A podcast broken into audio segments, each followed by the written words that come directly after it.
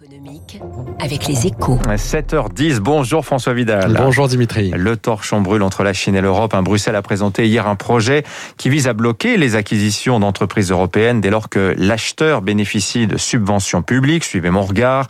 Euh, évidemment, la mesure cible en particulier les groupes chinois. Oui, aucun doute là-dessus, Dimitri. hein. L'objectif est bien d'empêcher Pékin de s'emparer de pépites européennes par le biais d'entreprises bénéficiant de soutien public.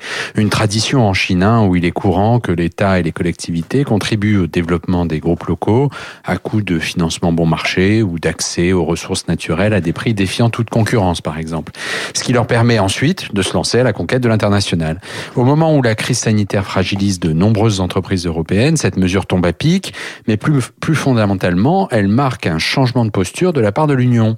Le signe que les Européens ont décidé de hausser le ton face aux entorses à la concurrence dont la Chine est coutumière, avec la volonté d'établir euh, une forme d'équilibre. On peut être un peu surpris quand même par cette annonce de l'Europe. Euh, François, Euh, Européens et Chinois ont signé, rappelons-le quand même, il n'y a pas si longtemps que ça, il y a cinq mois à peine, un accord sur la protection des investissements. Oui, vous avez raison, mais justement, cette initiative montre que cet accord est sans doute déjà caduque en réalité. hein. Pour la première fois mardi le numéro 2 de la Commission européenne a d'ailleurs affirmé qu'il était en suspens.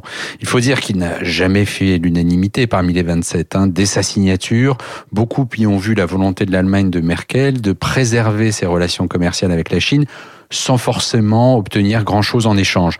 L'attitude de Pékin depuis, à Hong Kong, dans le Xinjiang et plus largement dans l'affirmation de sa puissance économique et politique, a renforcé ses craintes. Et comme la chancelière allemande n'est plus là pour très longtemps, chacun à Bruxelles retrouve sa liberté de parole et d'action sur le sujet. Autant dire que le vent est durablement en train de tourner dans la relation entre l'Europe et la Chine. François Vidal, des échos, merci à vous François. Ces tensions UE-Chine hein, qui sont à la une de votre journal Les échos ce Il est 7h12 dans un instant sur Radio Classique, l'invité de l'économie, Frédéric Oudéa, le directeur général du groupe Société.